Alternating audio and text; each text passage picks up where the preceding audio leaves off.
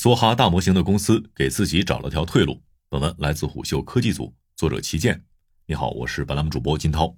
二月一日，面壁智能发布了最新的旗舰端测 AI 大模型 Mini CPM To B，其参数规模为二十亿，使用了 ETB 精选数据进行训练。面壁智能 CEO 李大海在发布会上称，Mini CPM To B 在多项主流评测榜单中英文平均成绩均超越了开源的 Mistral 7B，甚至超越了一些百亿参数模型。虽然面壁智能仍将 Mini CPM To B 定义为大模型，但在动辄千亿、万亿参数规模的大语言模型背景下，很多人认为只有几十亿参数的模型应该叫做小模型。在二零二四年一月的达沃斯世界经济论坛期间，微软首席执行官接受彭博社采访时，曾夸赞微软的 Phi 是最好的小语言模型。他表示，在 AI 方面，微软牢牢掌握着自己的命运，不会只依赖 OpenAI 的大语言模型。Phi 是微软在二零二三年六月公布的一款拥有十三亿参数的语言模型，而九月公布的 Phi Two 参数规模扩大到了二十七亿。在一些常识推理、语言理解、数字和编码任务上，Phi Two 甚至超越了七十亿和一百三十亿参数的 Llama Two。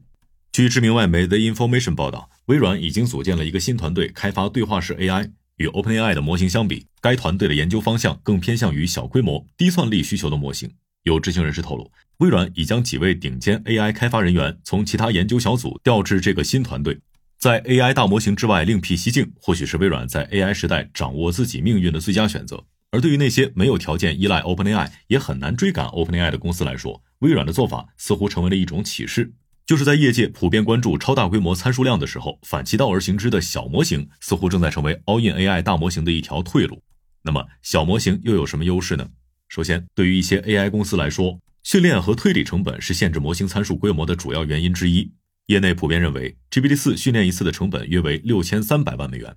Llama 2的论文中提到了训练模型过程中使用英伟达 A 一百八十 GB 版本的用量，训练七十亿参数模型约需要十八万 GPU hours，训练七百亿参数模型所需要的算力资源则相应的翻了十倍，达到一百七十二万 GPU hours。而按照阿里云目前的报价，八张四十 G 的 A 一百 GPU 服务器每小时租赁成本是二百五十二点六六元人民币，即使把四十 G 的 A 一百当成八十 G 来用，在阿里云上要完成一次 Llama 2的七百亿参数模型训练，也需要五千四百三十三万元。但如果把参数量压缩到二十亿，训练一次的成本可能只要不到二百万元。此外，G P 四这样的超大模型在推理成本方面也比参数量较小的模型高出很多。目前，OpenAI 最贵的 API 是 GPT 四三十二 K，输入价格为每一千 tokens 零点零六美元，输出价格为每一千 tokens 零点一二美元。相比于参数量较小的 GPT 三点五 Turbo，GPT 四三十二 K 的定价分别贵了一百二十倍和八十倍。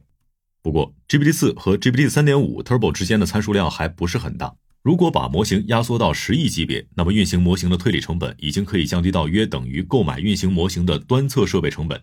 目前，很多模型已经可以绕开云服务，直接在本地的 PC 端进行训练和推理。而面壁智能最新发布的 Mini CPM To B，则是把小模型的运行环境又调低了一个层级。在发布会上，李大海现场演示了该模型在 OPPO 手机上完成的离线推理，文本处理速度也很快。参数规模较小的模型，除了本身算力需求低、不挑卡以外，还喜欢中低端 GPU。二零二三年十一月，麻省理工学院发布了一篇论文，研究员使用三种不同规模的拉玛模型进行了一场推理实验。实验显示，模型的参数量越小，同等硬件环境下的功耗越低。所以，相对于超大参数规模的大语言模型，小模型最大的优势就是更省，不仅省电省钱，还省时间。而这个省的特性，也注定了小尺寸模型更容易落地，更容易赚钱。戴尔人工智能战略高级副总裁马特贝克曾表示，大型公共模型本身几乎没有为企业提供任何价值，客户不应该为那些对他们业务了解甚少的超大 AI 模型付费。就此，马特指出了一个关键问题。他说，虽然参数规模较小的 Llama 在模型能力等方面与超大模型存在一定差距，但今天的很多垂直场景对于 AI 大模型的通用性、泛化性要求并没有那么高。有些行业用户甚至希望 AI 不要太发散，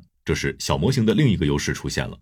虽然面壁智能在发布 Mini CPM 的时候，并没有明确提出应用场景，而只是给出了一个半玩笑式的应用场合，称其为野外生存锦囊。但当 AI 大模型能够在手机、电脑端流畅运行，则给应用落地提供了巨大的想象空间。事实上，超大 AI 模型在用户需求层面存在着一定程度的背离，在工业、金融、汽车三个急需 AI 落地的领域里尤为明显。工业领域的知识有其普遍性，也就是说，在不同工厂和行业中。很多数据和标准高度相似，例如配电和工厂的建筑标准 AI 大模型在工业场景中的作用，更多是理解非结构化的问题，然后帮助人类找到标准答案。因此，工业 AI 并不一定非得要巨大的参数量。对于数据和标准差别较大的行业，可以有针对性的开发专门的模型。另外，工业场景虽多，但工业企业普遍不富，因此落地速度也相对较慢。目前，AI 业界普遍认为大模型落地最快的领域是金融。在很多金融场景中，基金经理或是股票交易员每天需要处理海量新闻信息，他们不仅需要技术的泛化能力，更需要能够与特定应用场景紧密结合的解决方案。而 AI 技术的应用可以显著提高他们的工作效率。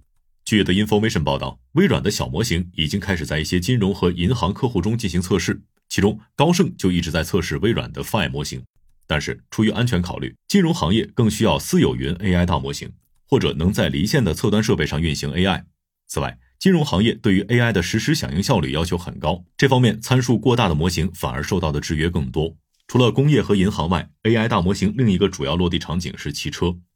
二零二四年初的 CES 展上，奔驰、宝马、大众等纷纷展示了融合最新 AI 大模型技术的车机系统。国内的比亚迪也在近期推出了全新的整车智能化架构玄机及其 AI 大模型玄机 AI 大模型。新能源汽车的快速发展，加上手机厂商纷纷转型造车，汽车俨然成为炙手可热的新终端市场。在 AI 大模型的爆发之年，软件定义汽车的概念也迅速崛起。驾驶环境的特殊性可以说给 AI 大模型在车上提供了天然的落地环境。然而，基于云服务的主流大模型要上车，难免会受到网络环境的限制。尽管在过去几年中，汽车行业在车联网的发展中投入巨大，但汽车的使用场景过于复杂，很难实现驾驶过程的全程联网。因此，离线运行能力在很多 AI 大模型上车的场景中尤为重要。而这也给轻量化模型在车机系统方面提供了很多机会。在市场对 AI 需求持续上涨中，供应端在2024年对生成式 AI 的关注点正在快速发生转移。